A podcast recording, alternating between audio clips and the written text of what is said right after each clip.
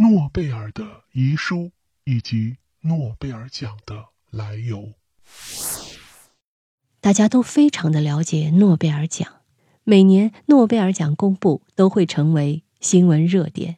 不管我们是否熟悉获奖者，但是有关诺贝尔奖颁发的消息却会引起很多人的振奋。本期呢，就来和大家说说诺贝尔之所以设立诺贝尔奖的缘由，以及他的那封著名的遗书。诺贝尔一八三三年十月二十一日生于瑞典首都斯德哥尔摩，是一位发明家的儿子。他曾在圣彼得堡、美国和欧洲等地学习考察，后来与父亲一起经营工厂。三十岁时，发明硝化甘油炸药。获得专利。一八六四年九月三日，在他研制硝化甘油炸药的过程中，实验室不幸发生爆炸，弟弟和其他四人当场丧命。这件事情促使他发明安全炸药。一八六七年，诺贝尔发现把硝化甘油炸药放在木浆等一些惰性物质中，就可以很安全的处置了。据此，他发明了安全炸药，并获得专利。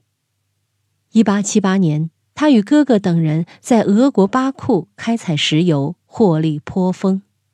到他一八九六年十二月十日病逝为止，诺贝尔共获得了技术发明专利三百五十五项，在欧美等五大洲二十个国家开设了约一百家公司和工厂，积累了巨额财富。他死后留下了九百二十万美元的遗产。一八九五年，也就是他去世的前一年，诺贝尔的心脏病已经恶化，他知道自己来日无多。回想这一生，他感到喜忧参半。他因为发明炸药而发了大财，成了化工实业巨子，可谓功成名就。但他发明的炸药却是一个致命的摧毁者。当它被用于战争时，将会使更多的人死于非命。炸药的威力越大，人类和平受到的威胁越大。他自己一生独身，没有亲人，巨额资产该如何处理呢？诺贝尔萌发了建立世界性的奖励基金的计划。十一月二十七日，诺贝尔。立下了遗嘱。签名人阿尔弗莱德·诺贝尔，经过郑重的考虑之后，再次宣布关于我死后所留下财产的最后遗嘱如下：我所留下的全部可成为现金的财产，将以下列方式予以处理。由我的执行人将这笔财产投资于安全的证券方面。并建立一种基金，它的利息每年以奖金的形式分配给那些在前一年为人类做出杰出贡献的人。上述利息平均分为五份，其分配办法如下：一、物理学奖授予在物理学方面做出最重要发现或发明的人；二、化学奖授予做出过最重要化学发现。或改进的人，三生理学或医学奖，授予在生理学或医学领域做出过最重要发现的人；四文学奖，授予在文学方面曾创作出有理想主义倾向最杰出作品的人；五和平奖，授予曾为促进国家间友好。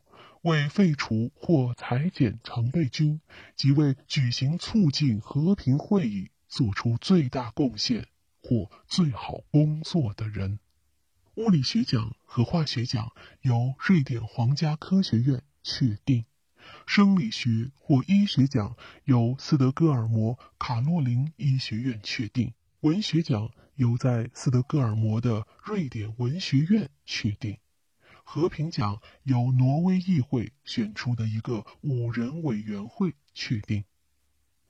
我明确的愿望是，在颁发奖金时，对候选人的国籍丝毫不予考虑，不管他或他是否是斯堪的纳维亚人，只要谁最符合条件，谁就应该获奖。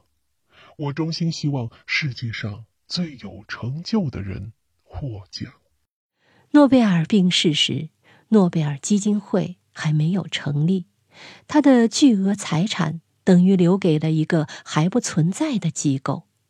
他的某些亲属对此有些异议，瑞典人也不都理解诺贝尔的良苦用心。有些人说，诺贝尔的财产应该属于瑞典，怎么能将这样巨额的奖金颁给其他国家一个不相干的人呢？瑞典王国政府充分理解诺贝尔的卓越眼界，决定以国家的名义使诺贝尔的遗嘱生效。一九零零年六月二十九日，瑞典正式成立诺贝尔基金会。基金会下设四个诺贝尔委员会，由诺贝尔指定的各评奖单位确定其组成成员。从一九零一年开始，诺贝尔奖每年在诺贝尔的逝世日十二月十日颁发。一百年来。诺贝尔奖取得了他在国际科学界的权威地位，成了衡量科学水平和成就高低的最重要的标准。一个科学家如果摘取了这项桂冠，无论人们对他有怎样的评价，他在科学上的地位差不多是牢不可破了。一个国家和一个民族。获诺贝尔奖人数的多少，也反映了该国或该民族的科技实力。从诺贝尔奖的获奖成果中，可以看出一百年来科学发展的脉络和趋势。诺贝尔奖之所以取得这样至高无上的地位，有如下几个原因：首先，它的奖金丰厚。颁奖开始的时候，每项奖金高达三万美元，这个数目可以使一个科学家在二十年内不需要任何别的收入而继续他的科学研究。其次，他总是能及时跟踪科学前沿的发展，从而在客观上引导了未来科学研究的方向。最后，但也是最重要的，他几乎没有漏掉公认的。最有成就的科学家。很显然，诺贝尔奖的权威还来自时间的考验。由于委员会制定了比较严格和稳定的评选程序，使评选标准能够持续的贯彻下去。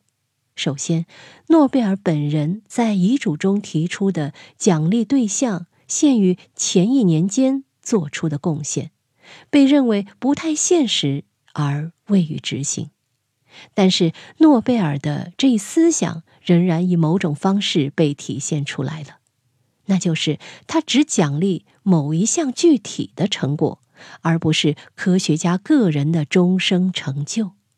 由于这一规定，有些人可以不止一次获奖，有些人名气很大却与奖无缘。诺贝尔设立奖项的种类有一些局限。数学没有列入，天文学、地学、心理学、博物学都没有列入。它受限于他那个时代的科学理想，奉实证的、实验的硬性科学为正宗。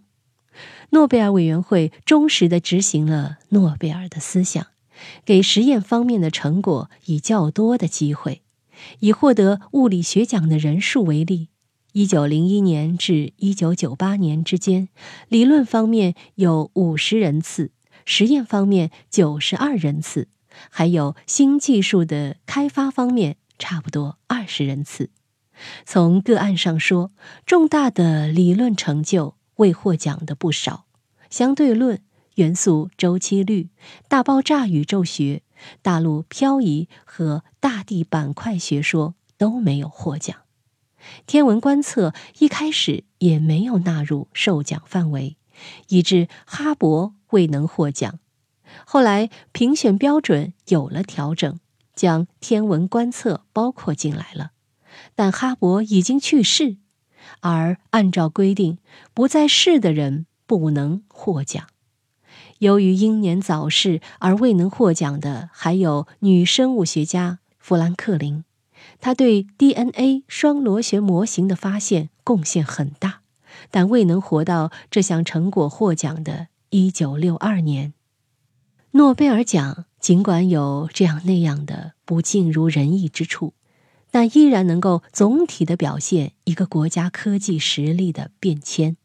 再以物理学奖为例，第二次世界大战之前，美国只有八人获奖，而英国有十人。德国有十一人，这反映了德国作为世界物理学中心的历史实情。而二战之后，美国获奖人数突然大幅增加，显示了世界物理学中心已由德国转移到美国。